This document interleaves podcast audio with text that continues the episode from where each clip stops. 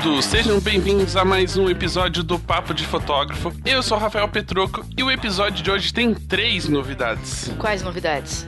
a primeira, o seu retorno da licença maternidade. Eu estou de volta e eu sei que os meus ouvintes, menos você, sentiram minha falta. A segunda novidade é que o tema de hoje tem uma participação muito especial aqui do meu lado. Ah, é? É. Fala, oi Helena! Uhul. Fala oi, uhul. Oi. Tudo bem? Uhul. Quem que tá gravando? É o papai? O que, que o papai tá fazendo? O papai tá gravando. Fala, oi, tudo bem? Eu. Ah, então temos a participação especial porque o tema hoje pede a participação especial. E a terceira novidade eu só vou falar depois dos recadinhos deste programa, deste episódio. Então roda o som aí, DJ. Bom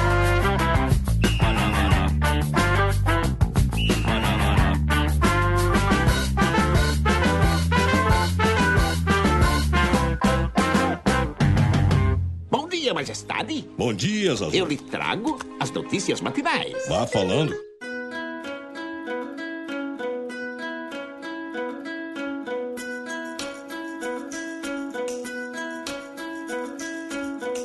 Primeiro recadinho é óbvio, você já deve estar acompanhando aí nas redes sociais que Album está vindo com muito mais novidades para você que é fotógrafo e para você que quer ter mais tempo para fazer o que mais gosta, que é fotografar. Album é a única plataforma do mundo que otimiza todo o seu fluxo de trabalho, fazendo você economizar tempo e recurso em todas as fases do seu trabalho com muito mais tranquilidade. Começando pelo ProSite, a plataforma onde você cria o seu site em minutos e atrai muito mais pessoas pela internet, apresentando seu trabalho de forma bonita e profissional. Depois tem o Clickster CRM, que organiza todos os seus contatos, agenda e fluxo de trabalho, te lembrando automaticamente de tudo que precisa ser feito. Já com o Proof, você envia as fotos e os álbuns para os seus clientes selecionarem, comentarem e aprovarem. Tudo isso online, facilitando todo o processo para você e também para o seu cliente. Após saber quais fotos o seu cliente vai escolher para o álbum impresso, você aproveita e diagrama o álbum de forma simples e rápida, direto do navegador do seu computador pelo Design Inbox. São centenas de templates prontos para você entregar o próximo álbum em menos tempo.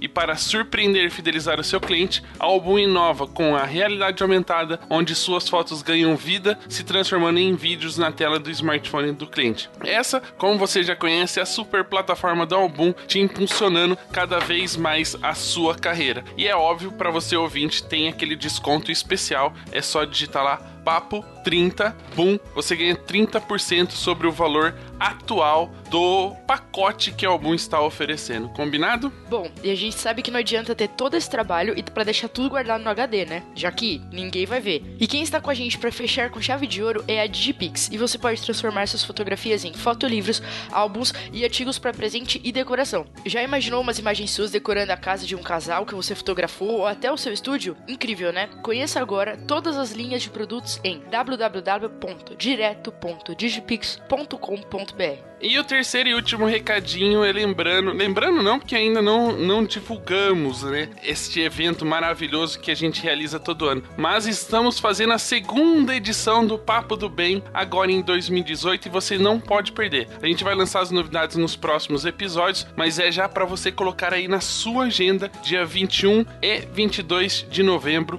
para você não pode perder. Então, você vai ver Helena lá no Papo do Bem? Então, manda tchau pro pessoal. Fala tchau, pessoal! Ah, pessoal. Vamos pro bate-papo de hoje aí vocês vão entender o motivo pela participação especial da Helena.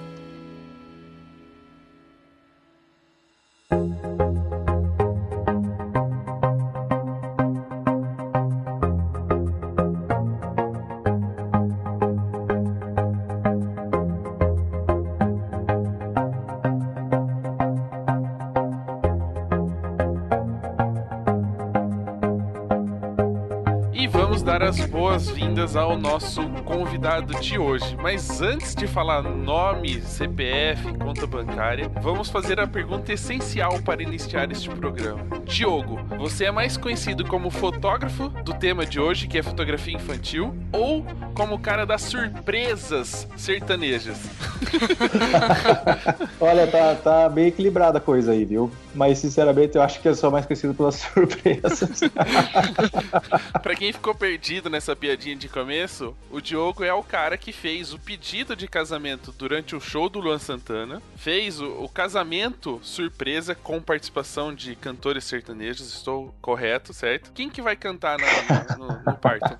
Na verdade, é, ela falou que é a hora dela a surpresa, né? Essa vai ser a surpresa dela. Não, você vai conseguir burlar. Eu tenho certeza que você vai conseguir burlar. Ela já veio com quase, quase surpresa, sabe? Ela já mandou imagens pra mim enquanto eu tava fora. Aí ela, olha só a foto que eu tirei, mandou lá de uma. Era ultrassom. Eu falei, não, não, não. Deixa eu, deixa eu respirar, deixa eu respeitar, né? Mas era só o ultrassom abdominal. Aí ela quis me assustar só. O que, que é isso? Nada não. Mas eu juro que eu fiquei esperando, né? Chegar no aeroporto lá e ter balões, it's a boy, it's a girl, uma coisa assim. Nossa, olha, coitado, ficou esperando. Não, não, não, não. No seu caso, no seu caso, não vai ter. Vai ter a Paula Fernandes cantando a música, já falando pra você qual que é o sexo da criança. mas enfim, vai ser alguém famoso aí, mas vamos falar sobre o tema de hoje, que é fotografia infantil, que muito provavelmente muitas pessoas aí ou começaram por essa área, né? Ou têm interesse aí de participar achando que a fotografia infantil ainda é um mercado a ser explorado. Bom, Diogo, vamos então começar conhecendo um pouquinho sobre você, um pouquinho sobre sua carreira, como é que você descobriu a fotografia e como é que foi parar no meio da criançada.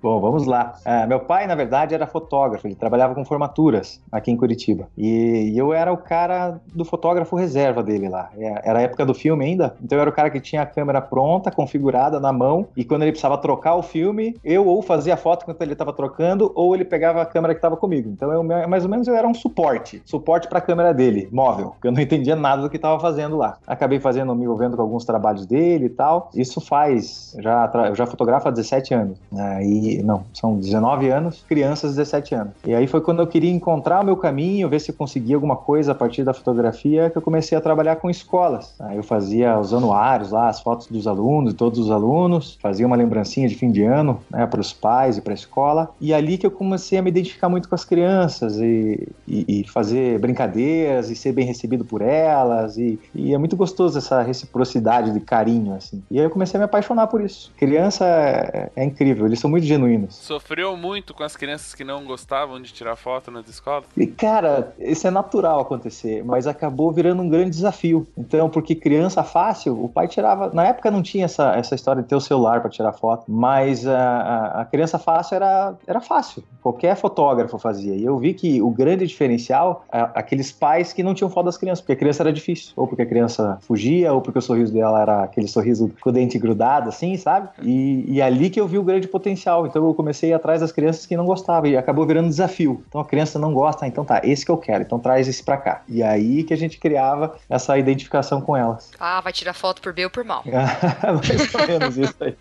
Vai sorrir, de qualquer forma. Então é- era um desafio muito grande. Foi isso que fei- foi o grande diferencial de trabalho. É, as pessoas me procuravam não só para fotos, mas para convencer as crianças a tirar fotos. Muito provavelmente nessa época aí não era tão habitual as famílias contratarem fotógrafos pra fotografar o aniversário, porque pelo menos na minha época, né, chutando aí mais ou menos o, tempo que você disse estar fotografando, era, era mais comum fazer as festinhas em casa e a própria família fotografar com a câmera simples que tinha, né? Porque nem era tantas fotos assim. Como é que foi pra você desenvolver esse seu olhar ou seu trabalho pra começar a atender esse tipo de, de evento? É, então, é, fazendo esses trabalhos nas escolas, na época, o que era muito comum era festa na sala de aula. Então, eu tinha acesso à escola e comecei a fazer uma parceria para poder fotografar essas festinhas dentro da escola. E nessa época, era, era comum também a festa do McDonald's, né? Nossa, fui em muitas. Pô, já fiz lá também. Boa. É, então era, era isso que tinha na época. E aí começou a aparecer os bufês infantis. Aqui em Curitiba é muito forte. Então aí começou a surgir um ou outro, e aí começou a, a dar abertura para festas maiores. Começaram a fazer. Antes começaram a fazer festas em bufês, é, bufês sociais. Só que o custo era muito alto e tal, e era um ou outro que fazia. Aí começaram a, bis- a- a- esses bufês, e aí começou a dar outra proporção para festa infantil e outra demanda também. Então, bufês aqui que fazem 32 festas mês. E começou nessa época, isso aí uns 15 anos atrás. Praticamente mais de uma por dia. Tem alguns bufês aqui que tem trabalho, tem dois horários de sábado e domingo. Tem o horário do meio-dia às quatro e daí das 6 às 10 outra festa. É, dá pra fazer quatro por fim de semana. Você- na segunda você não sai da cama, mas que dá, dá.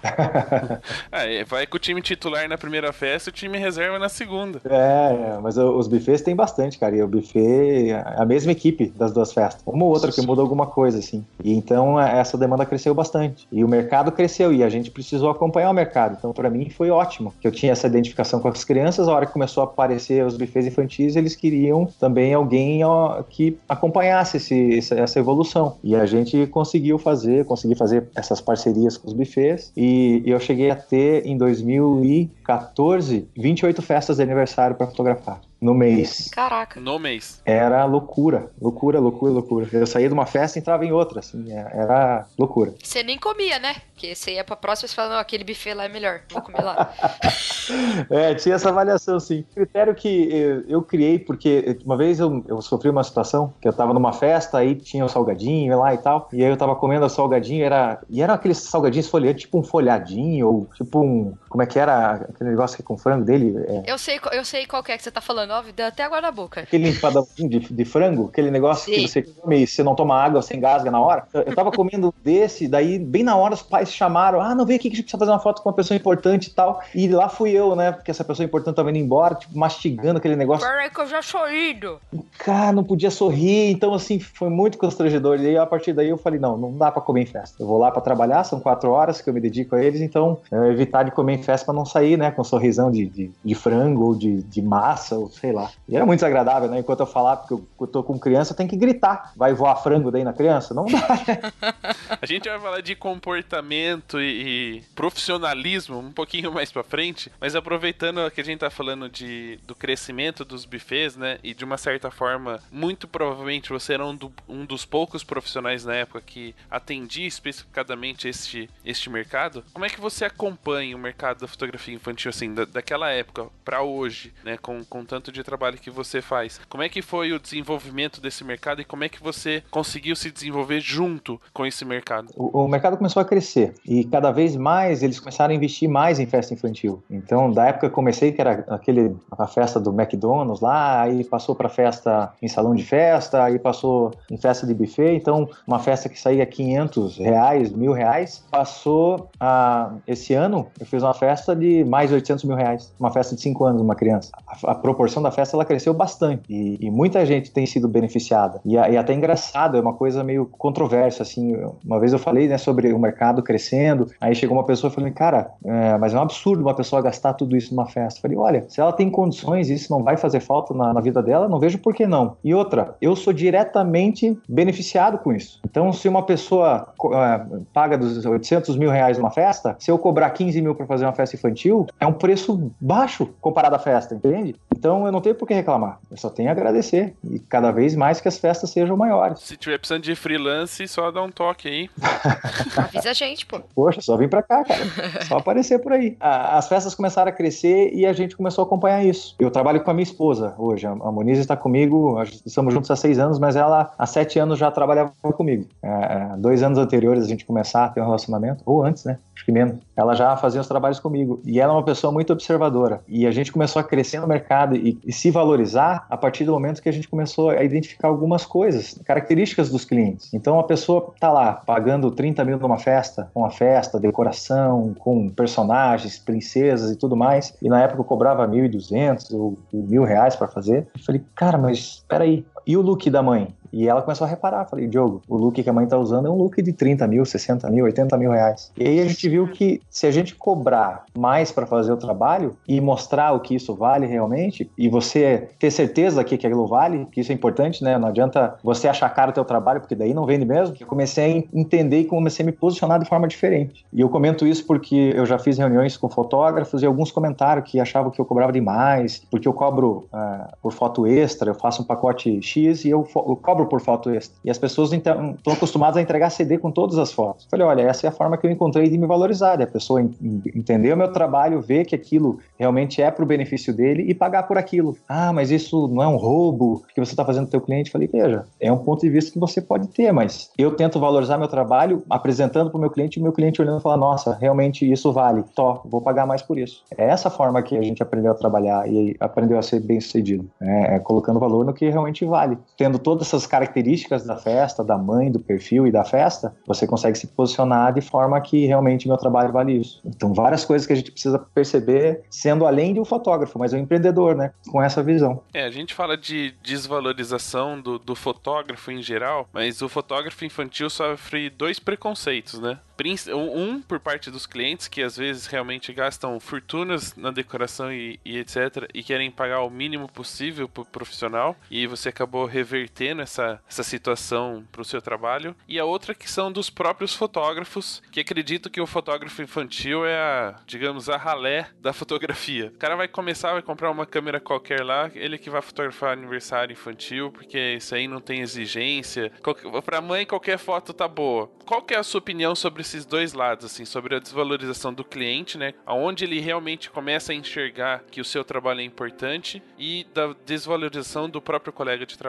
Veja assim, uh, quanto à desvalorização, é, é uma coisa muito pessoal. É, eu, na verdade, eu criei uma metodologia e uma forma de me apresentar e o cliente valorizar aquilo. Então, eu sempre tive um valor, vamos dizer assim, uh, equilibrado com o mercado aqui para ir fotografar. Só que o meu grande diferencial é que eu vendia foto extra. Então, o valor era parecido com o do mercado, estava equilibrado com as, os fotógrafos que eles tinham acesso e, e comparavam o preço. Só que na hora de vender o material pós-festa é que eu consegui me diferenciar. Ou seja, se eu colocasse o valor integral do que eu realmente acho que vale, certamente eu não teria essa, essa demanda. Certamente eu, eu perderia mais trabalhos. Mas eu consegui achar essa tática e ser reconhecido depois pelo cliente. Eu vejo alguns fotógrafos que conseguiram fazer isso no CD de foto, por exemplo. Né? Eu conheço alguns fotógrafos que conseguiram valorizar o, o trabalho, a pessoa em si. Né? Eu não, não fui por essa, essa, tática. Eu fui tentando convencer a pessoa pós-festa que realmente tudo aquilo que estava oferecendo realmente valia. E eu, sinceramente, acho que é uma grande oportunidade de você começar a trabalhar com aniversário infantil. Por quê? Porque tem muita festa de parente, muita festa de pessoas próximas, às vezes aquelas festas mais básicas, assim, que não teria fotógrafo. E aí a chance de você se apresentar como um profissional, como alguém que ajudaria, e para fazer teste, para tentar evoluir, para ter portfólio, que é uma coisa que no casamento é muito difícil você ter uma pessoa que não vai ter é, fotografia no casamento. Geralmente ela tem, ou alguém bem barato, enfim. Só que é muito mais raro você encontrar um casamento sem fotógrafo do que um aniversário infantil sem fotógrafo. Até mesmo os meus clientes que acabam pagando pelo meu trabalho, tem festas que eles não, não querem fotografar, ou vão fazer em casa, ou fazem um bolinho, alguma coisa, e aí chamam alguém da família, ou tiram com o celular hoje. É, então eu vejo isso realmente como uma oportunidade. Mas não quer dizer que você deve continuar por ali, deve continuar nessa base. Eu acho que é uma grande porta de entrada, mas que você consegue se valorizar e consegue viver bem dessa fotografia. Essa é uma coisa importante de frisar, sabe? Que muita gente quer entrar por essa aí e fica nisso e não consegue se valorizar. E, e, e eu vejo muitos profissionais que amam fotografar criança, mas tem que se sustentar trabalhando com casamento ou trabalhando em outra área, mas para sustentar a vida deles mesmo. Mas a paixão e o amor deles é pela criança. E eu também tinha essa visão. E eu também vivi disso. Eu tive que fazer várias coisas para poder me identificar e para poder ficar nesse mercado, me estabelecer. Agora chegou um ponto que realmente é possível e eu acabei virando prova de que é possível mesmo ter uma vida boa, sabe, ter clientes que te valorizam e conseguir viver bem de uma área que é tão marginalizada, né, entre aspas, da fotografia. E a sua opinião sobre quando o fotógrafo tem esse preconceito sobre, ah, o fotógrafo infantil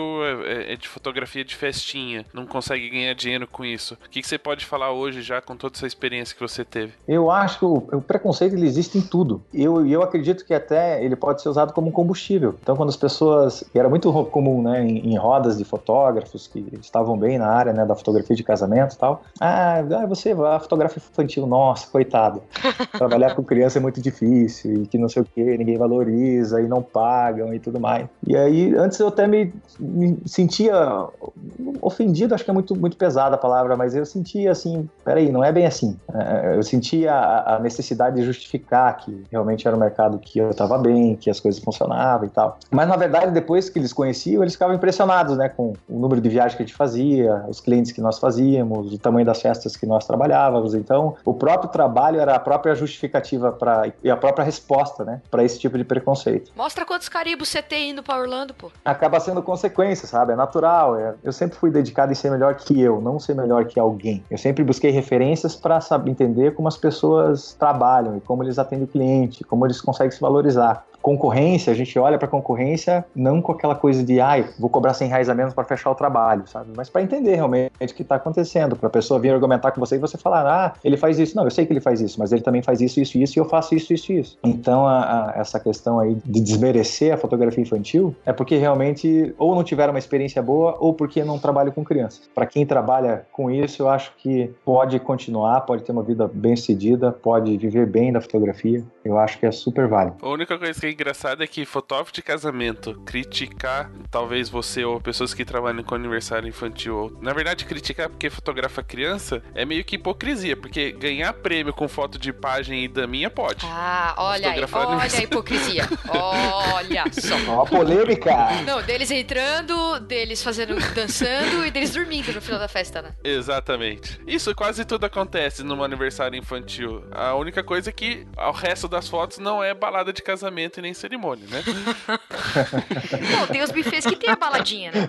É, então, mas é, das crianças, não tem os adultos bebendo, caindo no chão de chapado. Não, não, não. Isso não tem. Não tem ninguém bêbado, não tem ninguém tirando a roupa, essas coisas não tem. Ontem mesmo eu fiz uma festa balada. Era uma festa no buffet infantil, mas era balada. Vocês verem no stories aí de ontem para hoje? Vejam como, como o mundo está, está mudado. Eu com, tinha que entrar na balada com 18 anos. Hoje em dia, em plena quarta-feira, com 9 anos, tem balada. Não, eu ia na balada na matinê de sábado. não, detalhe, né? Ela não pode ainda entrar na balada, mas não pode entrar, então ela faz uma pra ela. É, ela essa. faz, ela tá certíssima.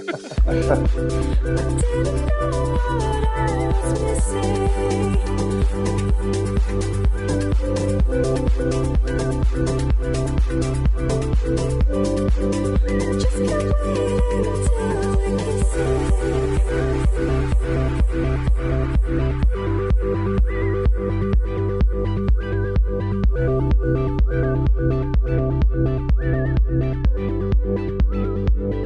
falando um pouquinho de, de, começo de carreira, né? A gente falou de como você começou nesse mercado, como desenvolveu e como as coisas foram mudando durante os anos. Mas tem muita gente que tá aí começando na fotografia que provavelmente vai para essa área justamente por ser mais fácil, né? Ter a oportunidade de de repente fotografar um aniversário porque a pessoa talvez não contrataria um profissional e aí pelo precinho que a pessoa fez acaba chamando essa pessoa para fotografar e aí ela vai ganhando experiência. Uma dica para quem tá começando para aproveitar de verdade essa oportunidade e não só fazer por fazer, ganhar um dinheirinho e, e não fazer com compromisso aquele trabalho para qual ele foi contratado. Uma dica para começo de carreira. Bom, a primeira dica, veja o meu curso de ver de fotografia infantil. Ah, não, desculpa. Não, não, desculpa. Essa vai... É, o merchan no final. Ainda não foi liberado o merchan, pô. Então vamos lá. Então a primeira dica, de verdade. Intenção que o cliente tem em te chamar. Esse é o principal. É, independente da tua categoria como fotógrafo, o quanto você conhece da câmera, o quanto você conhece é, de mercado, se uma pessoa te chama para fazer uma cobertura de um evento, de alguma coisa especial, algum momento especial, sendo revelação de sexo de criança, sendo revelação da gravidez, é, qualquer coisa, é preciso entender assim por que, que ele está fazendo aquilo, para você poder estar tá atento e você poder suprir aquela necessidade que ele está tendo, ou aumentar a expectativa que ele tem sobre o trabalho. Então, esse é o primeiro ponto, que muita gente esquece. Muita gente está voltada a ter o um melhor equipamento, é uma coisa que a gente estava comentando né, anteriormente, de ter equipamento top e tal.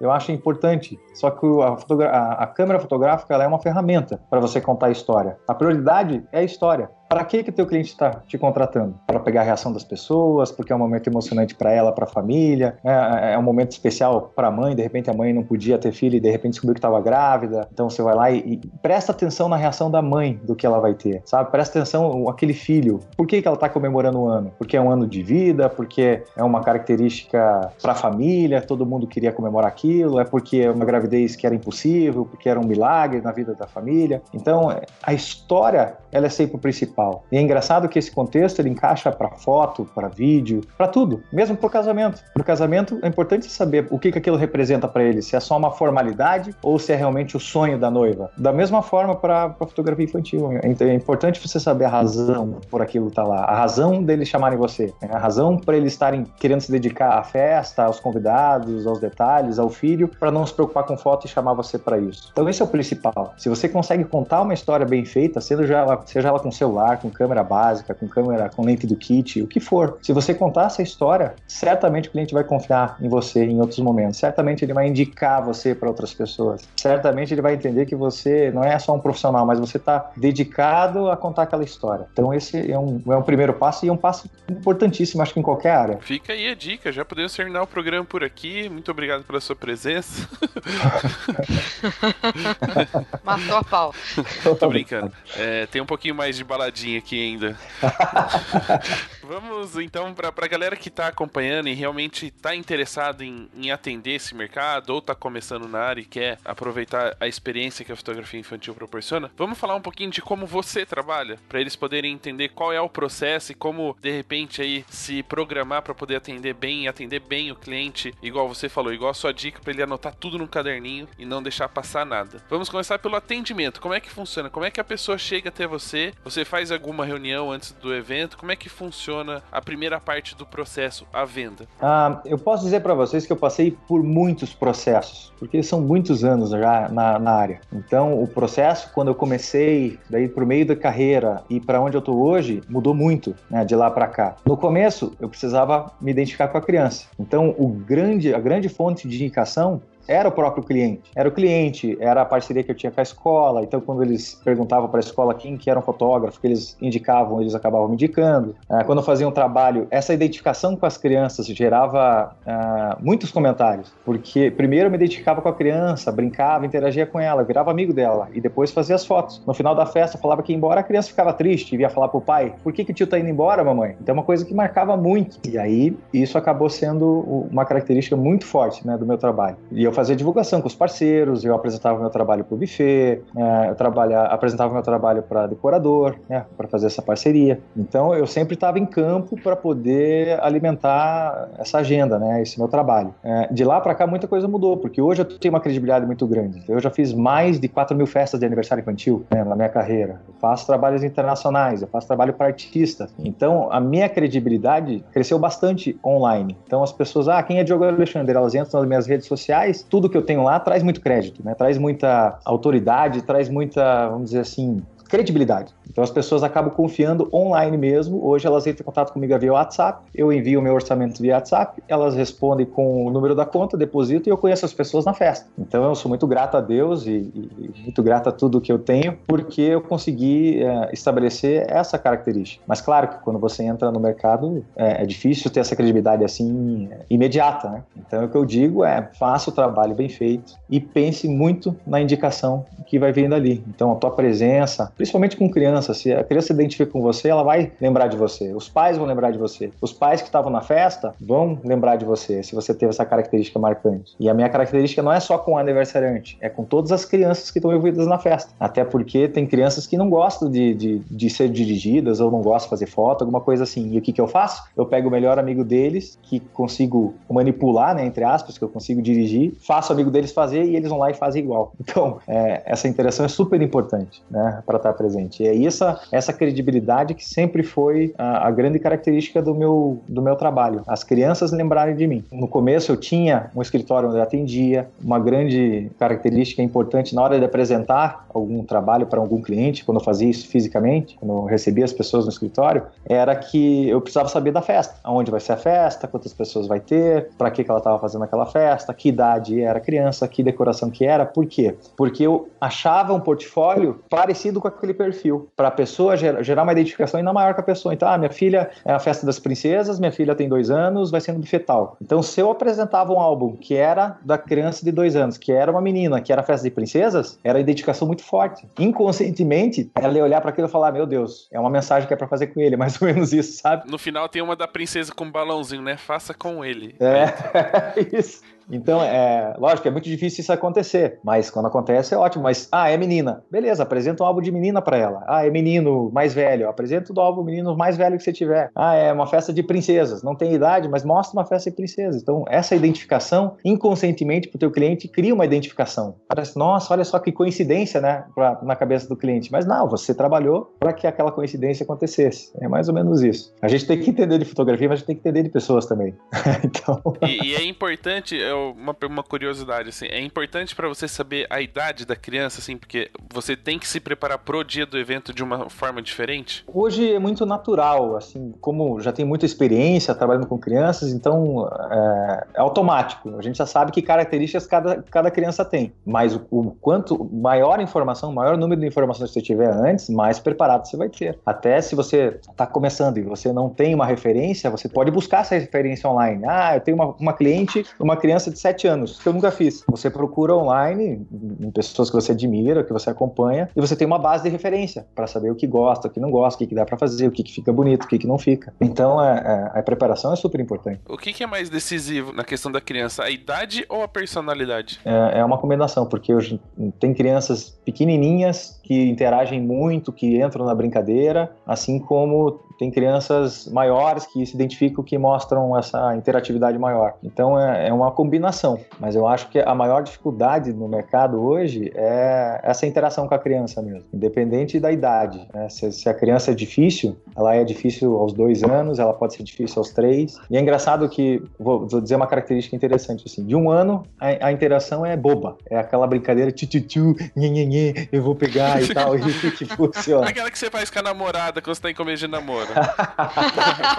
Funciona do mesmo jeito, né? Isso. É, de dois anos você já tem uma, uma interação diferente, ela já tem um, uma, um desenho que ela gosta, alguma música que ela gosta, então você já interage de forma diferente. De três anos já é mais dinâmica, né? Então cada idade tem uma característica muito específica. E de cinco para cima é igual casado, a mulher não quer nem saber mais, deixa de lado o fotógrafo e não tá nem aí. É, tem o mini adolescente, né? Eu acho que ainda cinco, ainda, ainda você consegue criar uma um lúdico assim, sabe? Você criar um cenário, uma fantasia e elas entrarem na fantasia, sabe? A partir de 6, 7 anos já, já minhas piadas já não tem muita graça assim, é mais prático isso. Vem aqui e sorri, olha para cá e vira e tal. Na criança menor é meio que desafio. Tipo, ah, vou lá atrás do bolo, por exemplo. Eu não peço para criança de 3 anos, ah, isso, vai lá, fique lá atrás do bolo e sorria pro tio. Eu chego e falo, duvido que você consiga subir naquela cadeira e ficar atrás do bolo e assoprar sua vela. Não, não vai. Você não vai conseguir dela eu vou, você não vai, eu vou, eu vou. E a criança vai lá e sorri. Exatamente. É, e, ela, exatamente. e ela olha pra você assim, tipo, eu estou aqui, viu só, e dá risada. E a risada é espontânea, não é uma risada tipo, sorria pro tio. É muita dessa psicologia que a gente usa nas crianças aí. Na verdade, você tem que pensar como uma criança, né? Como é que ela se ela reagiria a determinado uh, incentivo. É, é, tem que tomar cuidado. Tem crianças que reagem com, vamos dizer assim, com essa brincadeira, e tem crianças que se assustam com a brincadeira. Então, é, é você tem que sentir tem que chegar e ir aos poucos, devagarinho. Que nem eu te falei, assim, a partir de três anos, essa interatividade mais de susto, mais de brincadeira, mais de corre lá e bate aqui, funciona a maioria das vezes, mas nem sempre. Tem crianças que você chega um pouquinho mais alegre, mais rápido, assim, a criança já se assusta e sabe, né? Sabe como é que é criança. Já não vai conseguir a amizade dela tão fácil. Percebi isso, eu fiz um aniversário recentemente, que a criança tem, fez um ano, mas, tipo, dava pra perceber que ela é bem, assim, a carinha dela é de brava, né? Então ela é bem fechadinha assim, ela não, ela não vai com qualquer um. Apesar de eu gostar de crianças e as crianças gostarem de mim, não, não rolava muito, muita interação entre eu e ela, porque ela ficava meio assustada, principalmente por causa da câmera. Que isso também deve acontecer com uma certa frequência, principalmente em crianças mais pequenas. Mas se fosse a minha filha, por exemplo, ela, é, ela deixa tirar foto e ainda olha para mim e fala assim: chover. tipo, ela ainda quer decidir qual, ela já quer ver na câmera qual foto dela vai, vai, vai aprovada. Mano, o Nicolas já olha pra câmera. É automático. Ela falou assim: como é que minha mãe falou assim: como é que você consegue fazer ele rir? Eu falei, mãe, eu aponto a câmera pra ele, ele olha pra câmera e eu falo qualquer coisa, ele já gargalha. Com cinco meses. Então, tipo, vocês que filho de fotógrafo é treinado. É, a questão, assim, é você chegar, não chegar com todo o instrumento antes, sabe? Chegar devagarinho, chegar sem a câmera, com a câmera baixa, porque aquele é novo pra ela, ainda mais pra mim, cara, porque eu sou careca. Então, uma vez as pessoas falavam pra mim, nossa, mas as crianças gostam de você, né? Elas devem achar você com cara da boneca. E aí, por isso que eles, por isso que eles aceitam aquelas bonequinhas bebê, né? Que não tem cabelo, que é tudo borracha. Falei, é, pode ser, então vou usar, vou usar pro meu benefício, né? Então é, é, é tudo muito cauteloso, sabe, para chegar com a criança, porque se, se você chega meio ofensivo, assim, a criança já não gosta, é difícil reverter isso. E além desse networking que você tem que ter com a criança, né? Esse relacionamento interpessoal, quais são os cuidados que tem que ter na festa, né? Principalmente para você não perder nada. Assim, existe um roteiro, você tem um roteirinho pré-programado para já fazer aquilo que não pode faltar, o que que não pode faltar? O que que não pode faltar na festa e como, como colocar um roteiro que funciona. A gente criou, assim, uma metodologia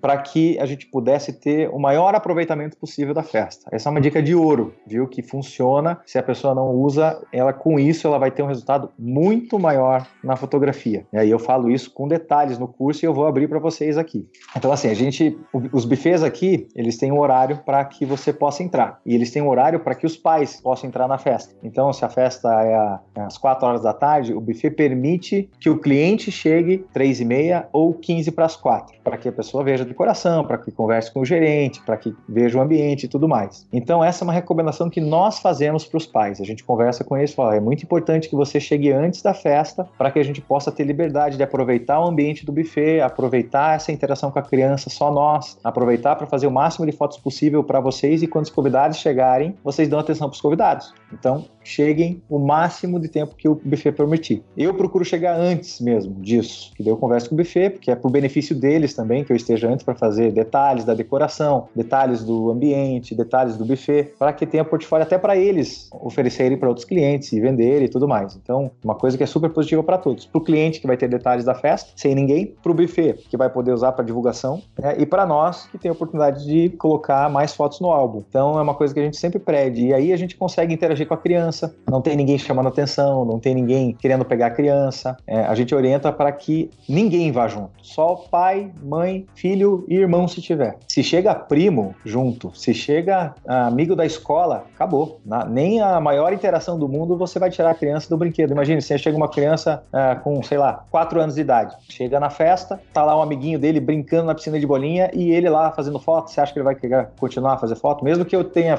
interação, mesmo que eu é, consiga a atenção da criança, ela vai chegar uma hora que, mamãe, eu quero brincar, eu quero brincar, o meu amiguinho lá e eu tô aqui, sabe? Então, isso, cara, é uma coisa que fez muita diferença, porque a gente consegue ter um, um portfólio rico de detalhes, de variações, faz foto com a mãe, só com a criança, do pai só com a criança, da, dos, só da criança no bolo, dos pais do bolo uh, na frente da mesa com o pai, na frente da mesa com a mãe, da frente da mesa só a criança. Então, eu digo assim, cara, que 70% do álbum ele é feito com as fotos que são feitas antes da festa. É tipo como se fosse um book, sabe? Na festa. Isso faz muita diferença, muita diferença. E fica aí a dica para vocês que estão ouvindo, que querem começar e querem ter um, um resultado diferente, até para o cliente chegar uma coisa diferente no seu trabalho. É, isso na verdade funciona praticamente para qualquer tipo de evento, né? Seria ideal que aniversário de 15 anos, por exemplo, também uma, né, da, da aniversariante chegar antes, fazer foto com ela sozinha pela decoração do espaço. É, é muito mais tranquilo você fazer isso só com a família do que tendo mais pessoas envolvidas, mesmo porque depois a pessoa começa a entrar na foto sem querer, não tem um ambiente limpo e você sempre tá com pressa de resolver as coisas para não atrapalhar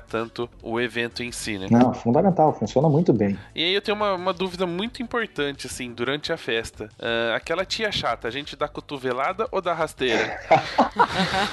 cara, assim, ó, é, é uma situação muito delicada, mas é uma situação, cara, que faz muita diferença se você tem postura, se você usa as palavras certas e se você tem coragem, né, de fazer isso. Mas eu faço, cara, porque a avó, tia e, e amiga da escola, cara, é, é, fatal. Se elas chegam, elas querem. Elas, eu, até eu sei que elas querem ajudar, sabe? Eu sei que elas estão lá para chamar a atenção da criança, porque elas têm uma forma ou uma música que ela conhece a criança que vai sorrir, mas eu chego para elas e falo: olha, se você me der licença um minutinho, eu preciso da atenção dela para mim. Então, se você puder dar licencinha um minutinho para poder dar uma atenção para a família aqui, depois eu faço questão de fazer. Você vai ser a primeira que eu vou tirar foto depois que eu fizer isso daqui. Mas se você puder dar um licencinho um minutinho e eu poder chamar a atenção da criança, eu agradeço muitíssimo. Você tem autoridade, você sabe o que, que aquilo representa, né? E o resultado que vai ter. Então, você pode até, a pessoa pode até achar você meio deselegante, mas, cara, na hora que você apresenta o resultado, justifica tudo. A maioria das vezes, eles vão considerar e vão entender por que você está fazendo aquilo. Mas, para a minoria das vezes que as pessoas que não vão entender, a hora que elas viram os álbuns e as fotos, elas vão justificar. Eu fiz um, um aniversário, é até a irmã dessa menina que eu fiz recentemente, de um aninho. Começou assim, eu fiz as fotos fotos na mesa do bolo, né? Seguindo mais ou menos o seu roteirinho aí. Uh, e, e a hora que ela, a menina fugiu, assim, que ela conseguiu dar uma escapada pra ir no pula-pula, a tia chegou e ficava toda hora: Manuela, vem cá, vamos tirar foto. Manuela, vem cá. Tipo, ela falou uns 15 minutos e a Manuela não saiu do pula-pula. Ela olhou assim pra mim, eu entendi a Manuela, eu estava de acordo com ela. Com uma tia dessa, nem eu sairia do pula-pula. Mas. é, sai daqui, tia. Mas aí.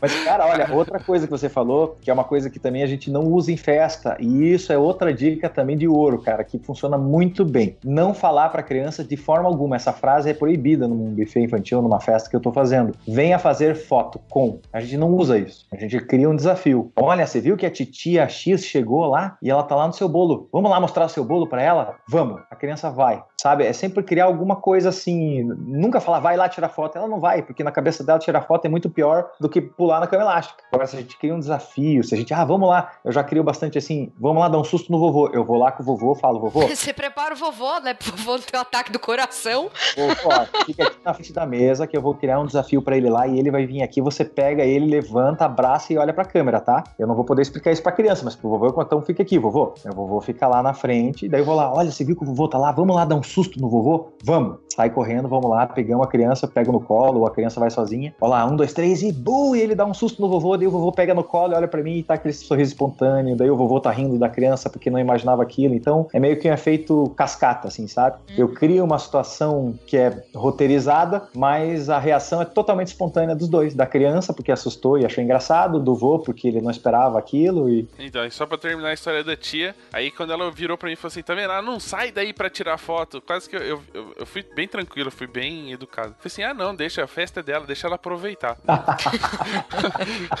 e quase fui lá cumprimentar a Manuela. Falei, Manuela, continua aí até sua tia vazar daqui. É, cara, mas é, é, são duas coisas, né? Uma coisa é, é, pensar, porque é natural a gente pensar isso. Outra coisa é falar, né? Que dá vontade, cara. Por muitas situações dá vontade. E, e, e vou também, né? Uma, uma situação comum. Vô, olha pra câmera, olha pra câmera. A criança tá olhando pra você, mas o vô tá olhando pra criança. Eu tenho uma teoria, você sabe qual é a minha teoria em relação a pessoas idosas e câmeras fotográficas? Eles ainda acham aquela coisa que tinha antigamente de que a câmera roubava a alma deles. Por isso que idoso nunca olha pra foto. E qualquer. Não precisa ter criança. Ele, o idoso ele nunca vai olhar pra foto. Ele tem medo de roubar a alma dele. Não tem outra lógica. Ótima justificativa. Vou colocar isso no contrato agora.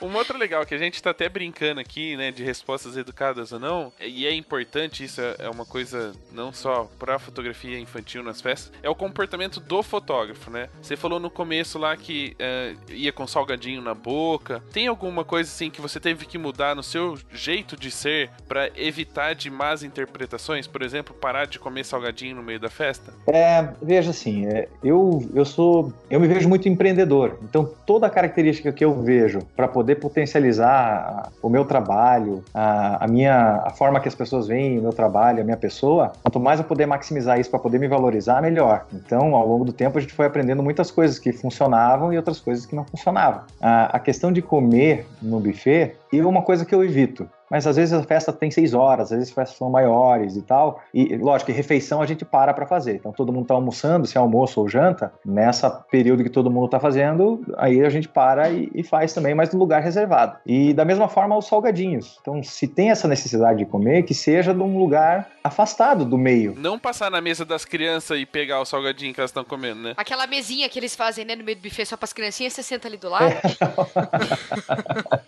mas sabe que ah, em alguns buffets essa parte é uma, é uma, parte bem isolada. É tipo, é uma dentro de uma casinha, é, é numa parte que é da parte das crianças. Então, se for, que seja ali, porque é uma parte mais afastada ali e tal. Então, eu, eu, eu prefiro manter uma postura assim de, de estar o tempo, ah, o tempo todo atento à festa, correndo atrás das crianças e tal. Quando é refeição, a gente para. E, e eu vou te contar duas situações. Né? Ah, nós oferecemos foto e filme. Eu sou fotógrafo e videomaker e minha esposa também, e, muitos da equipe também fazem os dois. Então, quando a gente oferece foto e filme, vamos dois com as mesmas características. Ah, primeiro ponto, eu vejo duas formas de o fotógrafo estar presente na festa. O fotógrafo ele tem que ser meio que invisível. Né? Um fotógrafo ele tem que passar desapercebido perante as pessoas. É, essa é a minha forma de ver, tá? Não é a forma certa, não é, não. É a minha forma de ver. Então, o fotógrafo para ele ele tá com essa característica numa festa, eu vejo de duas formas. Primeiro, ou todo de preto, ou segundo, de acordo com a festa. Camisa, calça jeans, sapatênis, sapato, para que a pessoa não olhe para aquilo com, com destaque, sabe? Não vai de laranja fosforescente que chama muita atenção. Então a gente prefere o low profile, sabe? Ser mais discreto. E nem quando é festa fantasia e vestido de Capitão América, Homem-Aranha. Né?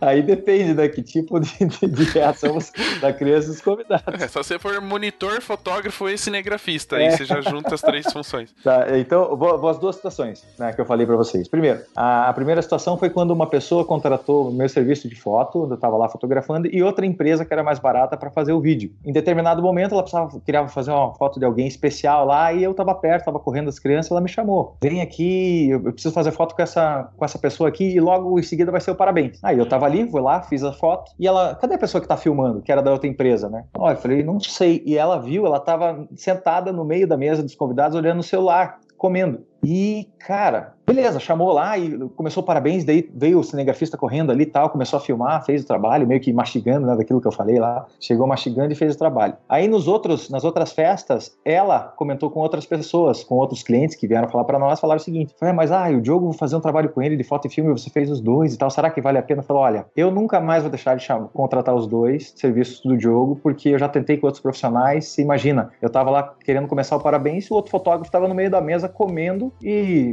no celular.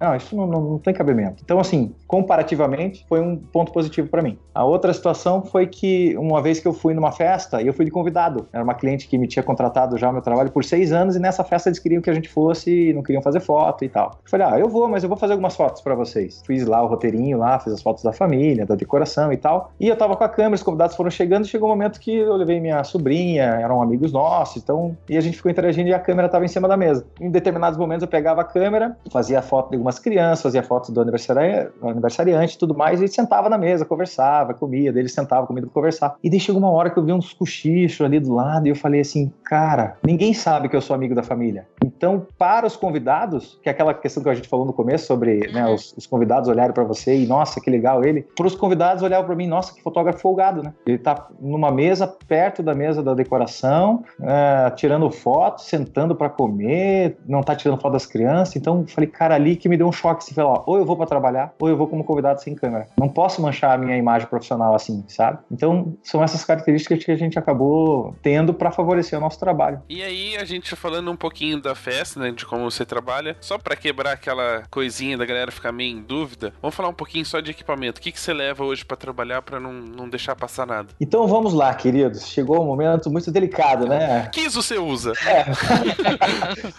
eu vejo assim, meu ponto de vista sobre equipamento. Eu acho que todo equipamento, aquilo que você tem disponível, ele, você pode usar ele ao máximo e você pode contar a história do seu cliente. O equipamento, na verdade, é como se eu faço uma comparação com um carro. Você pode chegar de lugar A a lugar B num ônibus coletivo, né? No transporte coletivo. Você pode entrar no ônibus, dividir um ônibus, pagar barato e tal, de lugar A ao lugar B. Mas se você tem uma condição mais favorável, uma condição melhor, é muito melhor você estar de carro para fazer isso. Ainda mais nós como fotógrafos, né? Você tem todo o equipamento, tudo, você não vai andar de ônibus. Então o investimento no carro, ele é importante para que você tenha mais segurança, para que você chegue mais rápido, para que por vários fatores. E eu vejo equipamento da mesma forma. Se você tem equipamento base, use ele e faça acontecer. Agora, se o teu trabalho trouxe condições ou você mesmo tem condições de ter um equipamento melhor, o equipamento melhor, ele fotografa mais rápido, ele foca mais rápido, então ele tem vários benefícios para você fazer. Então eu já passei por toda essa transição. Eu fotografava, minha primeira câmera fotográfica foi a Mavica, Sony Mavica, que era disquete. Disquete 1.4 megas. 1.44. Aham, uhum, disquete cabiam 15 fotos.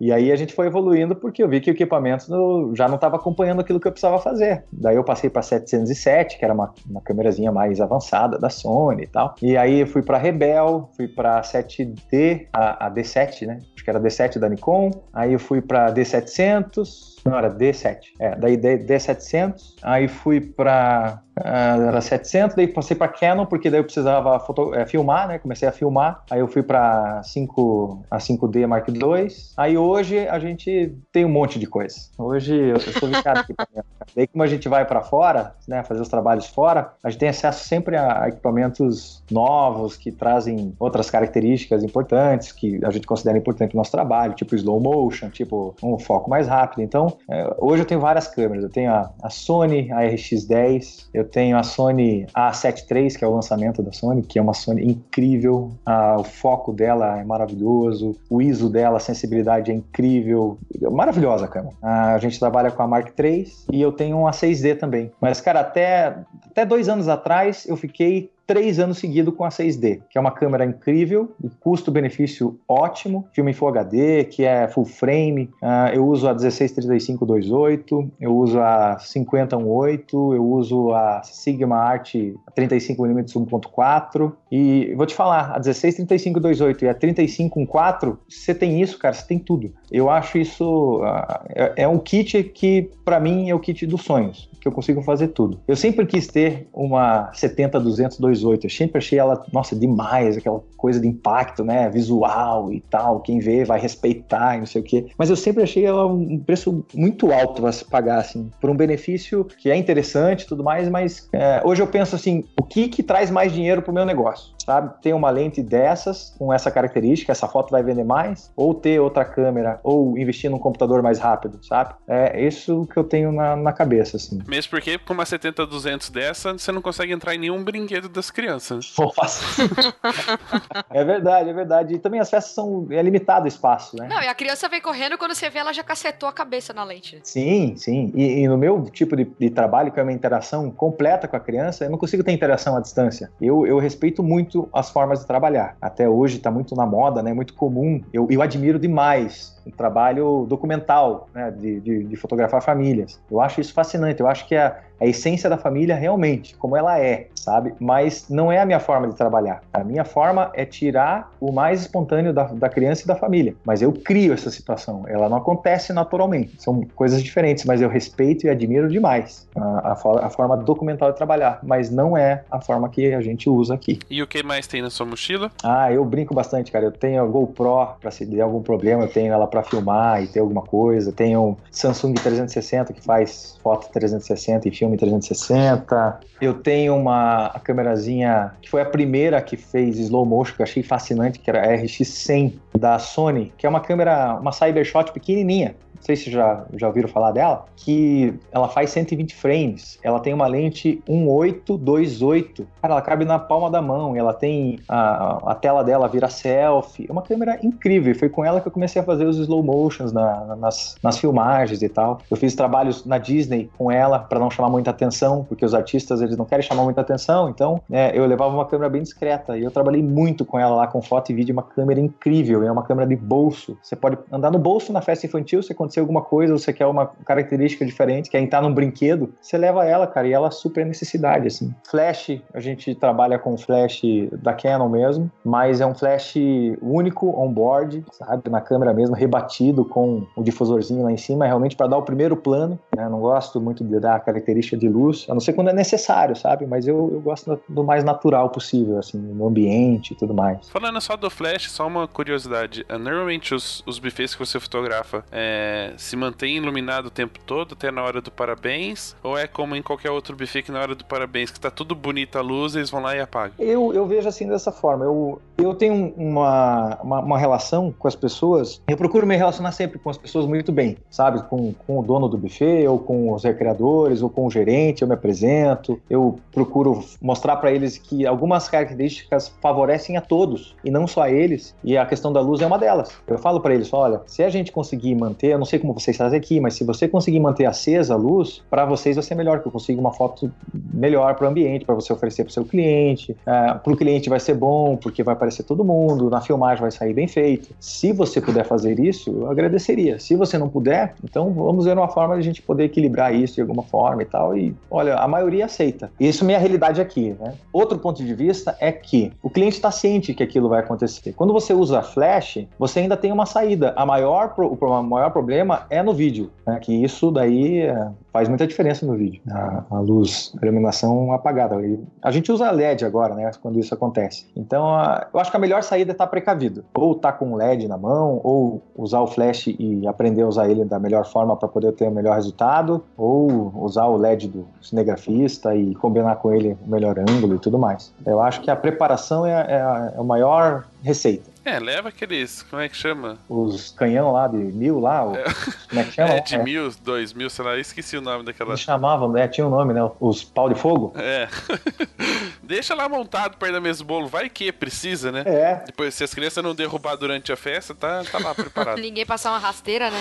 Ah, cara, isso é difícil, hein? Você deixar um tripé numa festa infantil, meu amigo, meu, ainda mais comigo, que eu tô sempre brincando com as crianças, correndo e tudo. E aí tem alguma coisa assim que você precisa estar preparado pra não deixar que o imprevisto, né, estrague todo o trabalho? Isso é fundamental, a gente tá precavido com esse tipo de situação. Ah, eu já passei por várias. Eu já perdi arquivo com o cartão queimando, eh, eu já perdi arquivo porque não tinha uma logística certa de trabalho e acabei esquecendo de descarregar. Ah, já passei por muito disso. Então, quando você sofre disso, cara, aí você cria uma resistência bem grande, né, para poder fazer backup, para poder se precaver disso. Se você consegue aprender com quem já passou, é muito melhor do que passar, né? Então, ah, eu sugiro para quem vai trabalhar, nunca faça tudo num cartão só. Essa é uma forma de você, se acontecer algum erro por alguma razão, você tem metade da festa num cartão e metade da festa em outro cartão. Ah, o equipamento, nunca ir com uma lente só ou com uma câmera só. Pode usar um kit básico, pode levar, mas não fique sem nada né, para você ter na mala. Sempre tenha um backup de lente ou backup de câmera, porque uma vez que você é profissional, ah, você é visto como profissional. E o profissional, fotógrafo, o que, que é? É aquela pessoa que, independente da situação, ela vai apresentar um resultado. Pode não ser o resultado o ideal, mas é um resultado profissional, onde aconteceu alguma coisa e você estava precavido para substituir aquele equipamento, aquela pessoa. É sempre bom ter um bom relacionamento com outros fotógrafos, porque a questão da saúde é uma coisa muito importante, né? Às vezes deu alguma coisa em você ali e, e no meio da festa, você tem que saber quem que pode te ajudar, quem que pode estar perto, quem que está disponível. Então, a- essa bagagem e esse histórico ajudou a gente em bastante coisa. E é isso que a gente procura passar para frente, para que as pessoas que não passaram por isso não precisem passar. Você já teve piriri em casamento,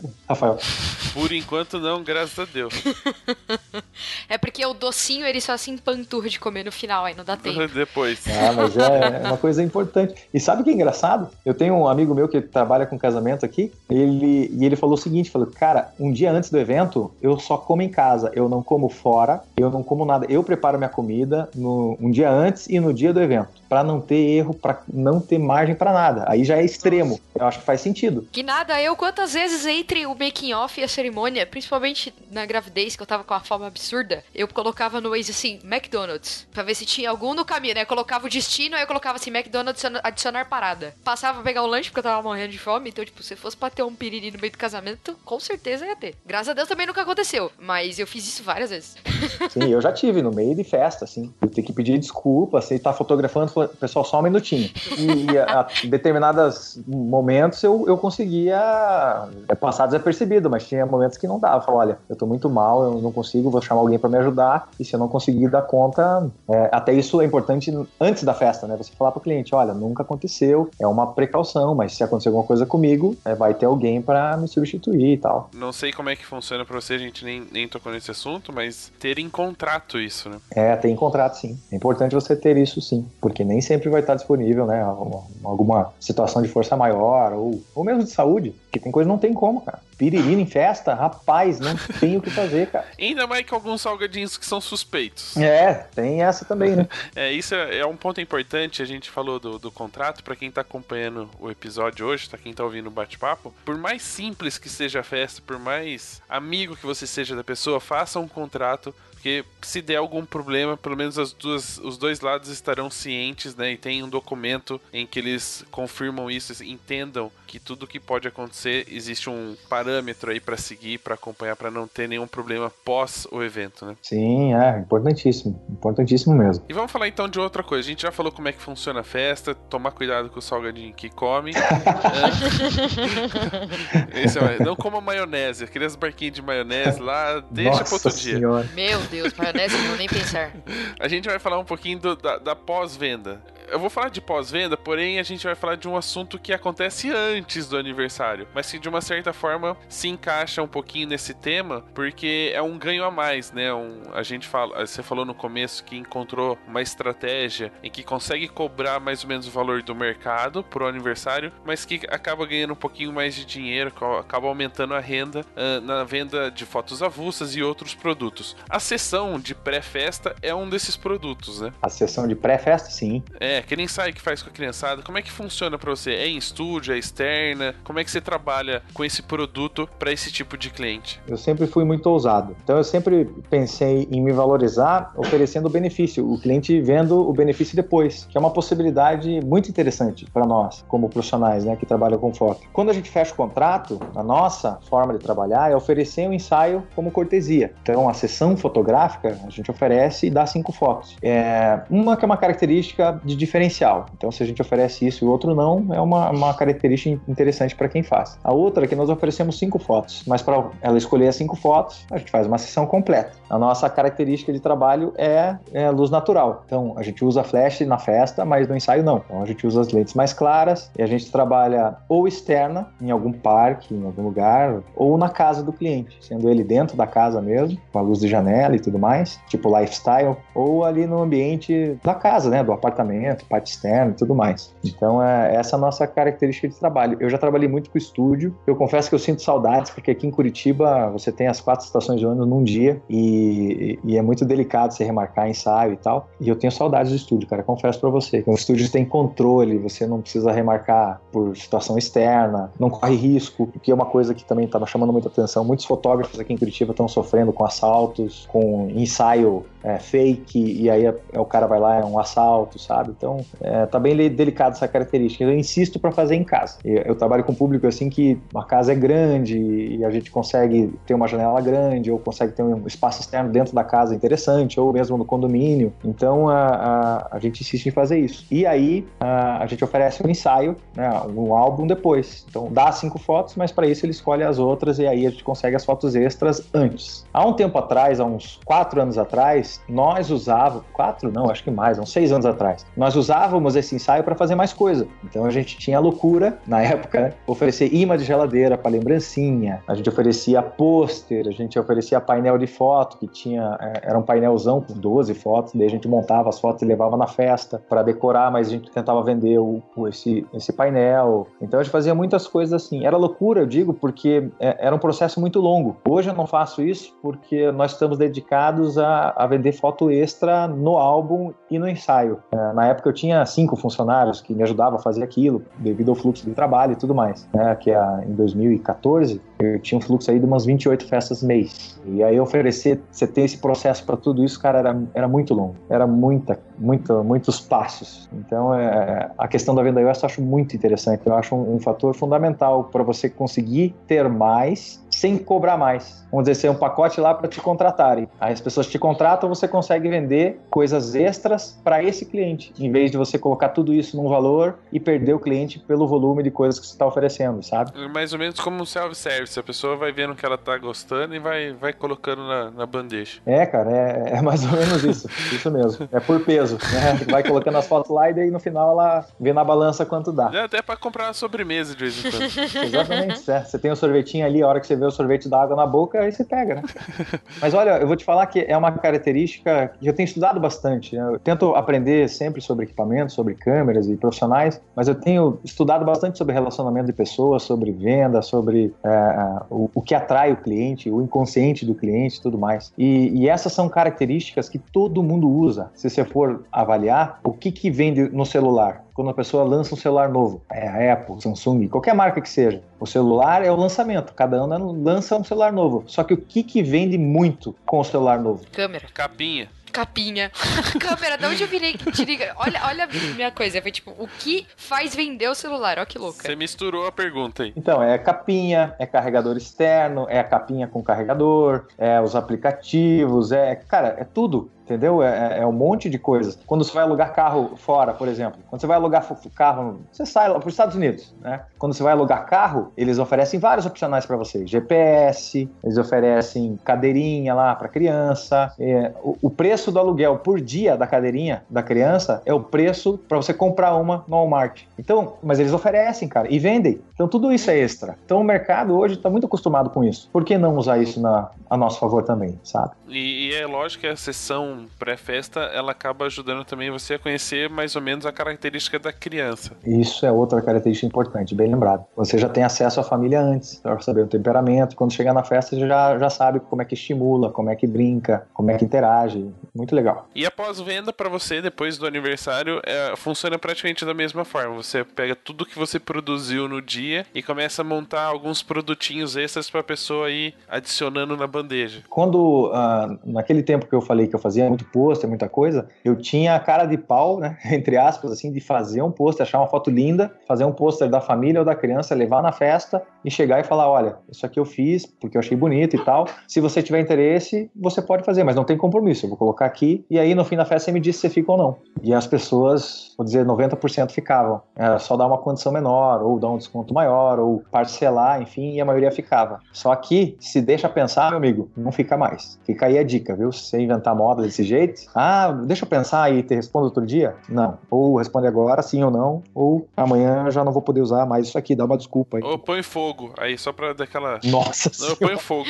Igual álbum de formatura. A gente vai destruir, pode destruir. É, é mais ou menos isso. Mas aí você tá, como é que você trabalha isso? Quanto de ganho você consegue hoje? Você sabe uma porcentagem é, em cima do valor que você cobraria do aniversário? Quantos por cento você tem hoje de ganho vendendo fotos ou produtos depois do evento? Olha, a média é de 40% em cima do contrato. De 30% a 40% em cima do contrato. Porque no nosso caso a gente oferece um álbum de aniversário com 80 fotos. Mas isso no pacote ou fora do pacote? Eu só tenho um pacote. Todos os meus pacotes são de. Eu tenho três. Eu ofereço três tamanhos de álbum. Mas os três tamanhos de álbum são com 80 fotos. Então aí, a partir daí, a, a gente, a gente sugere até essa montagem do álbum e apresenta para ele um álbum com 150 fotos. Fala, olha, só que deixa claro, né, para ele. Olha, estamos aqui apresentando uma forma que nós vimos a festa, com todas as características e com um storytelling, né? Com uma, uma história, com um, um, uh, um, determinado sentido. Só quero deixar claro que o contratado for 80, essas fotos aqui são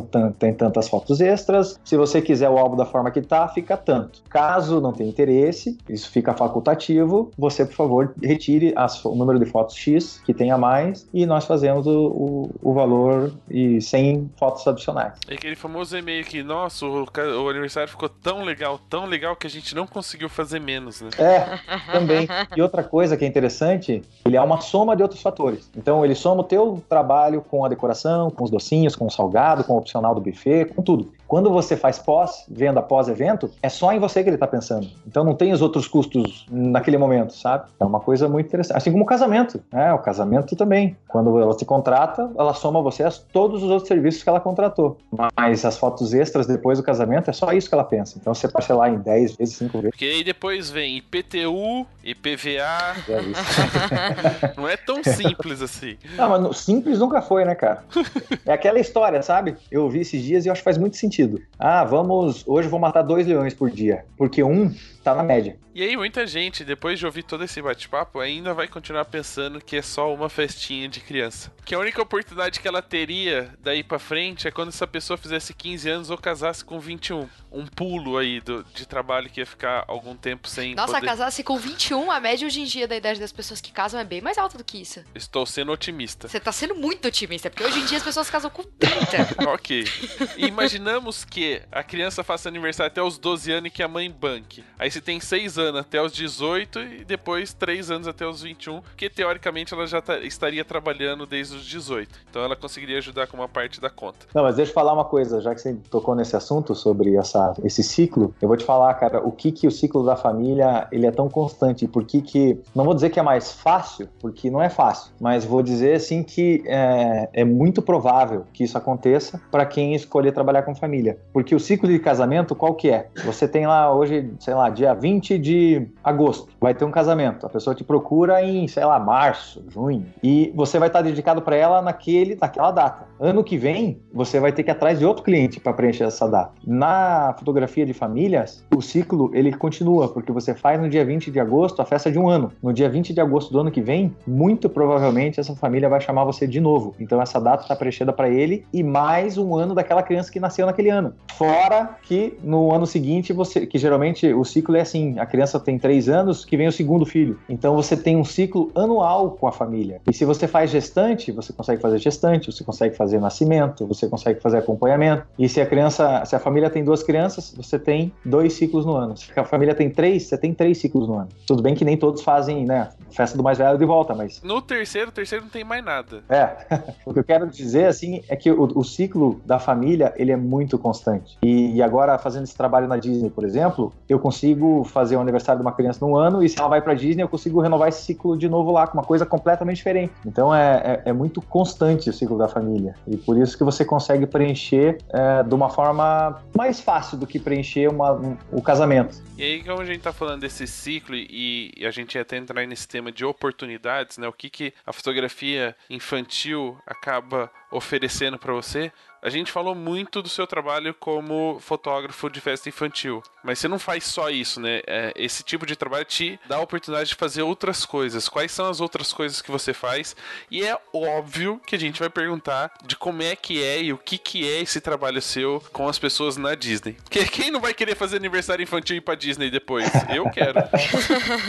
Não, é muito gostoso, viu? Era um, era um sonho que eu sempre tive, porque as festas, a maioria das festas são do tema da Disney, são do Mickey, são das princesas, são dos heróis. É uma coisa que você alimenta e que você quer saber a fonte, quer saber de onde veio, quer conhecer. Então, quem trabalha com criança, eu tenho certeza que vive muito disso, né? Que um dos sonhos dessa pessoa é conhecer a Disney. Mas antes de chegar na Disney, eu, eu vejo assim: a pessoa que assiste, né, a pessoa que te contrata, a maioria delas acha que o profissional, o profissional fotógrafo, faz tudo. Ah, não, ele é fotógrafo de criança, então ele faz tudo. Então ele pode fazer moda, ele pode fazer prata, ele pode fazer casamento, pode fazer 15 anos, pode fazer cardápio. É essa visão que a pessoa tem sobre o fotógrafo, né? Então ah, é muito comum as pessoas chamarem você para várias áreas. Eu, eu gosto de empreender, eu gosto de desafios, eu gosto de fazer coisas diferentes. né? Por mais que eu faça sempre festas, às vezes cansa, assim, você quer fazer uma coisa nova. E, e eu sempre fui uma pessoa de muito bom relacionamento, de poder conversar com as pessoas e convencer elas de, de, de certas histórias, de poder contar certas histórias que eles não tinham ideia de que poderia ser contado. Então, assim, o meu foco principal é fotografia infantil. A maioria é aniversário infantil. Mas pessoas me procuram para fazer casamento, pessoas me procuram para fazer outras coisas. Eu faço, mas quando eu não comprometo a longo prazo. Então, ah, vou casar, Diogo, eu gosto muito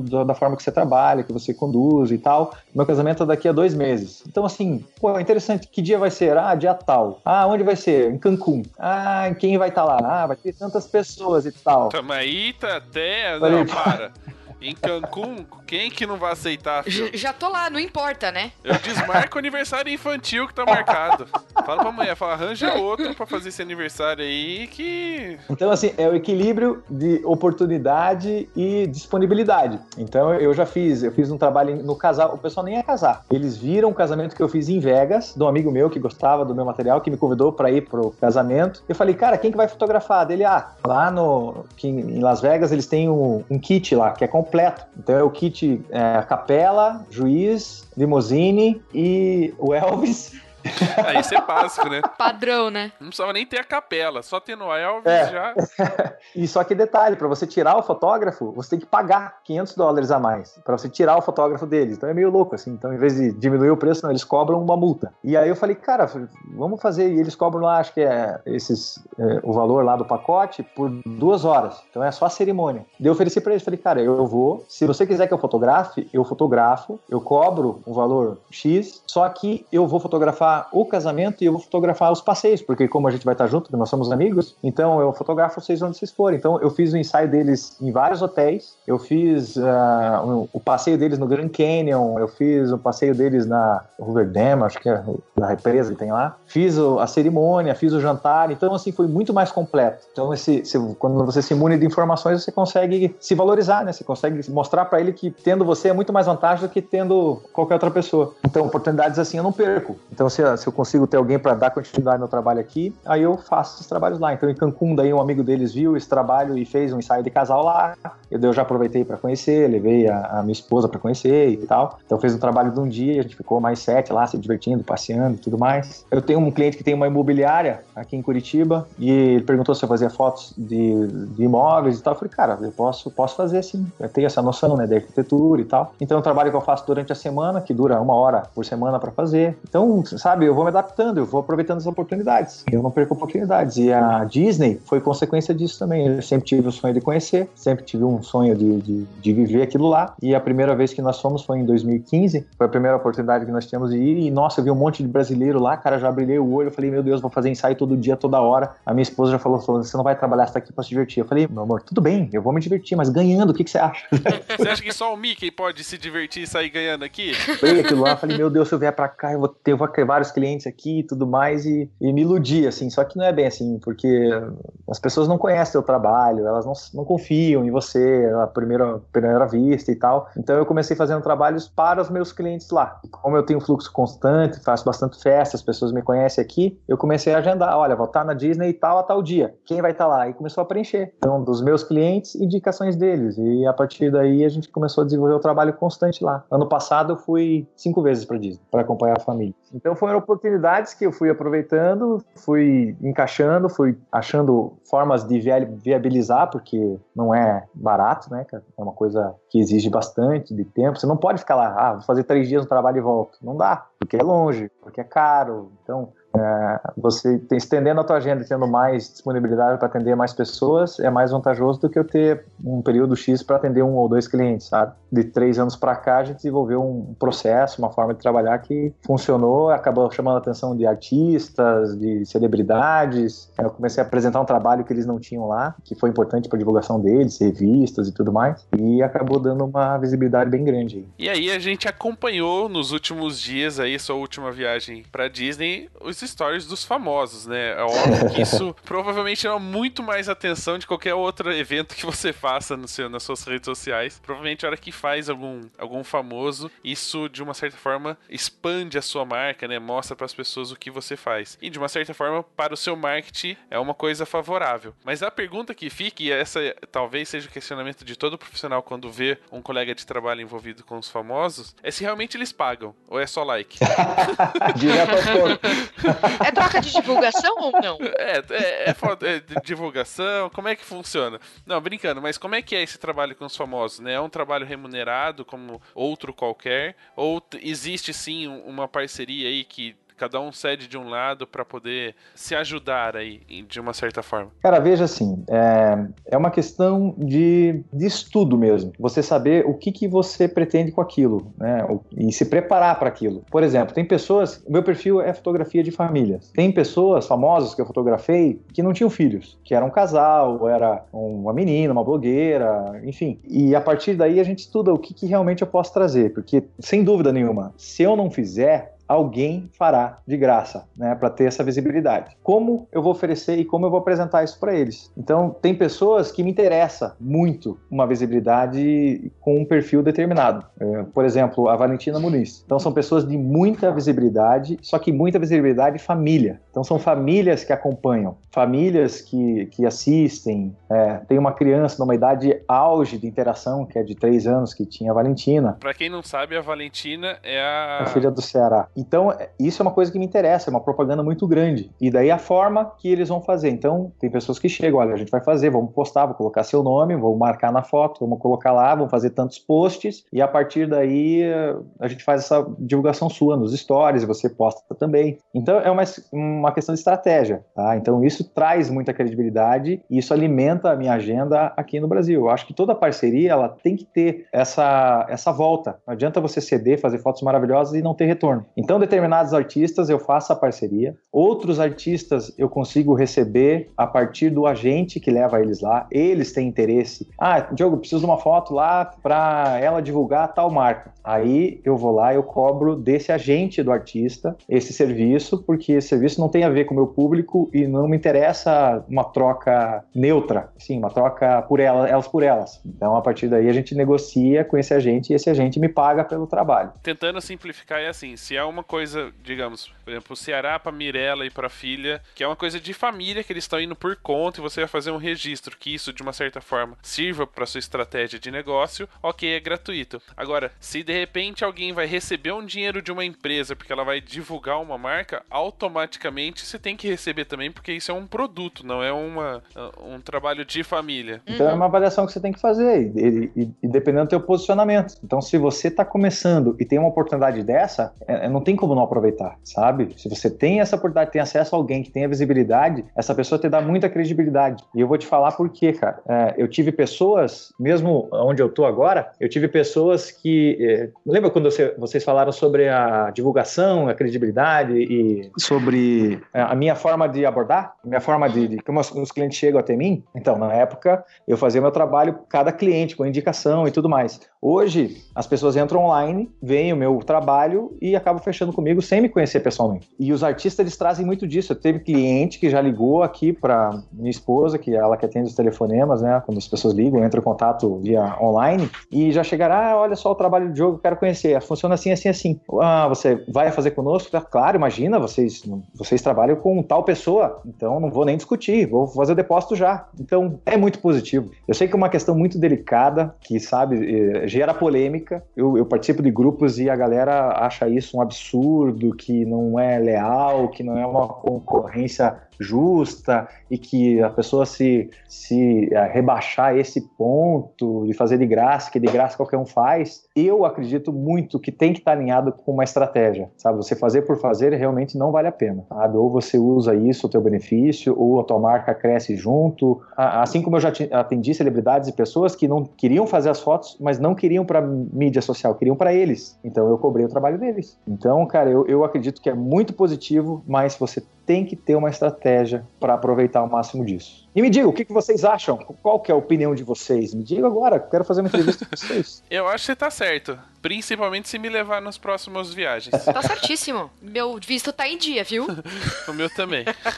mas a Ana tem que cuidar da criança, então eu posso ir. Não, mas eu vou fazer, eu vou tirar o passaporte dele e ele vai junto. Tranquilo. Ele, inclusive, você mesmo disse para mim que ele está numa ótima idade para ir pra Disney. Muito bem, eu acredito que com o bate-papo de hoje a galera tenha ficado com uma vontade imensa de ir pra Disney. vamos juntos. Fazer um grupo. Fazer, fretar um avião, um papo de fotógrafo e vamos pra Disney fotografar famosos. Pô, podia, hein? Vamos fazer uma enquete aí? Quem que toparia? Vamos. Comenta esse post em qualquer rede social do Papo de Fotógrafo. Levanta a mãozinha aí que a gente vai combinar de fazer uma viagem. Porque aí a gente vai e se fotografa, entendeu? Que nós vamos ter fotos boas da gente mesmo na viagem. É porque normalmente não é o que acontece quando você viaja com pessoas que não são fotógrafas. Exatamente. eu, eu consigo hotel baratíssimo, carro pela metade do preço, consigo ingresso mais barato. É porque quando, quando o Diogo viaja, você vê o Instagram dele assim, os stories, é tudo assim, tipo, o carro de fulano. Ele, parece que ele é o famoso. O hotel não sei qual, o carro de fulano, obrigado, as malas de não sei quem. Ele é o cara famoso. Verdade, cara, eu gosto de ser útil, sabe? Eu quero que cada vez mais pessoas tenham acesso, porque as pessoas, elas têm ideia, é, não é barato ir para lá, mas é muito mais barato do que as pessoas imaginam, né? É, esses dias, até foi engraçado, né? Uma cliente chegou pra gente aqui, chegou pra Moniz e falou: Nossa, mas o Diogo né, ficou 40 dias lá e tal, mas ele deve, deve gastar um monte. O que, que ele gasta? Uns 100 mil? Eu falei: Meu Deus, 100 mil reais, que mundo é esse? É, você só tá falando isso porque ela tá do seu lado, mas você gasta muito mais, né? Não, não, não, mas não é, não é nem perto disso, imagina. Cara, eu vou te falar assim, ó, uma viagem de 15 dias, pra você aproveitar bem lá e fazer tudo, você gasta aí uns 12 mil reais e consegue fazer uma viagem legal. Silêncio porque eu não tenho esse dinheiro. Quantos dias? Ah, você ficar uns 15 dias. É que eu não fiquei todo esse eu, eu fiquei lá duas semanas, mas eu não fiquei na Disney todo esse tempo. Eu fiquei na casa de um amigo tal, então, tipo, gerou uma economia muito grande pra mim, de hospedagem, principalmente. Então, minha passagem eu peguei com pontuação de cartão de crédito, tipo, eu gastei bem pouco do que normalmente se gastaria. Incluindo ingresso, incluindo passagem, é, você consegue fazer isso. É que, cara, eu podia falar pra você, ó, com 6 mil você vai. E consegue. Só que lá, aí, né, vai ter o custo lá da alimentação e tudo mais. Mas daí é, é, é muito pessoal isso. Não quero assustar todo mundo, assim. É uma coisa que é possível de fazer. Se você programar, você faz. Nada que se você não vender uma câmera sua, você não pague a sua viagem para Nossa Disney. senhora!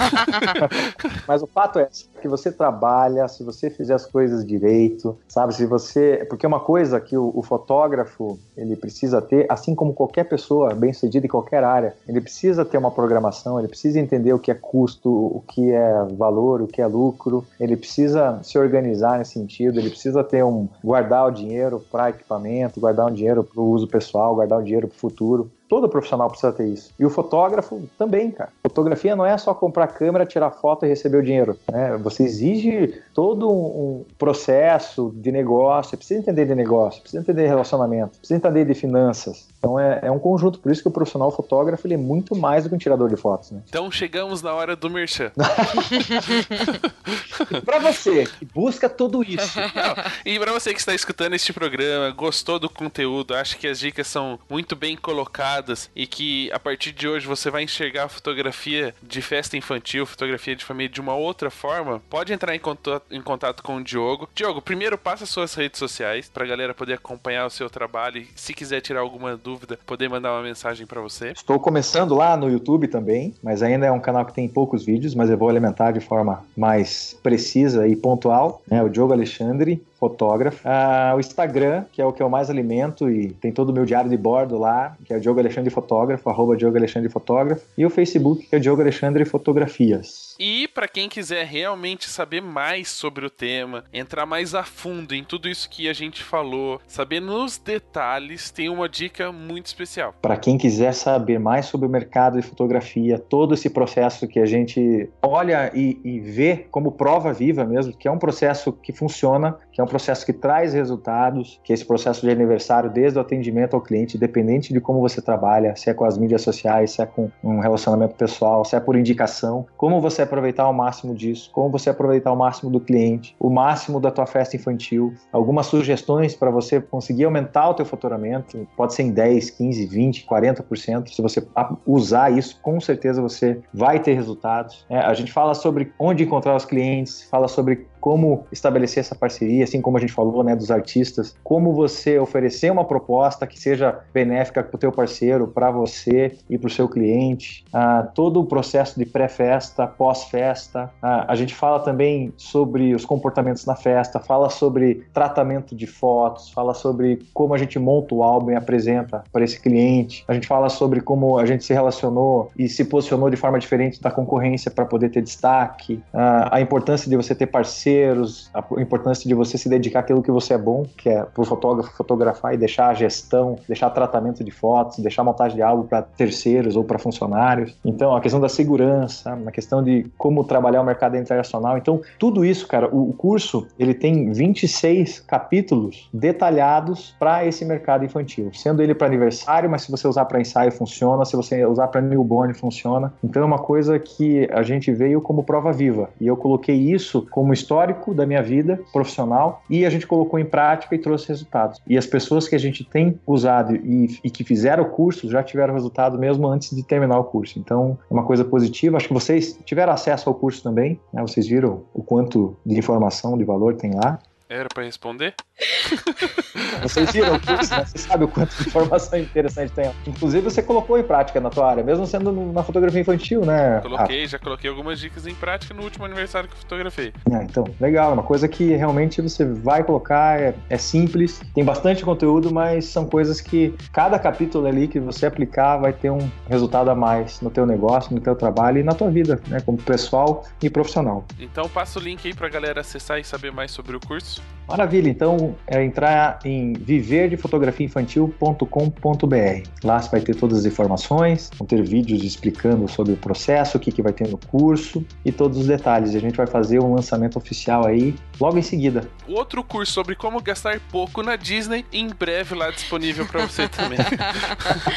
então, pessoal, espero que vocês tenham gostado de participar desse episódio, que vocês tenham ouvido dicas importantes para o seu trabalho, principalmente para quem tá começando na área e não enxergava a fotografia infantil como um mercado bacana para começar. Tá aí a oportunidade de seguir em frente e quem sabe um dia poder fazer igual o Diogo, sair aí fotografando a galera pelo mundo do Mickey. Diogo, obrigado pela presença, obrigado por ter disponibilizado um pouquinho do seu tempo e compartilhado um pouquinho das suas experiências, das suas histórias. Quer deixar um último recadinho pra galera? Fora um beijo pro meu pai, pra minha mãe e pra, pra minha avó. E pro Lu Santana? Quero agradecer a oportunidade de vocês. Eu acho que o trabalho que vocês fazem é uma coisa muito positiva. Eu acho que eh, favorece bastante as pessoas. É, é uma entrega que vocês fazem, que vocês estão abdicando do tempo da família e todos para poder favorecer um mercado que é tão desvalorizado, né? Que tem tanta dificuldade, que, enfim, que as pessoas elas querem progredir e às vezes não tem ah, uma saída. E uma dica que vocês deem em uma entrevista aqui com qualquer pessoa pode dar uma esperança para a pessoa, pode trazer uma vida melhor para ela. Então, o que vocês fazem é algo muito poderoso é divino, eu diria, sabe? Porque é uma entrega, um sacrifício. Imagina para vocês alimentarem isso tudo aqui, exige muito de vocês, né? Fisicamente, profissionalmente e financeiramente também. É, alimentar a gente fisicamente é mais difícil, mas tudo bem. E, e quero agradecer essa oportunidade. E eu, eu quero ser é, essa prova de que realmente você pode começar com a fotografia infantil, mas você pode continuar o seu caminho. Não vou dizer terminar, porque parece que a pessoa vai morrer, mas você pode continuar assim esse caminho bem sucedido, pode viver bem, uma coisa que você ama. E se você acreditar e for atrás, e com certeza você vai conseguir ótimos resultados. Vai buscar aquilo que você sonha. E não só sobreviver da fotografia, mas viver bem dela. Muito bem. Então, galera, até o próximo episódio. Tchau! Até, tchau.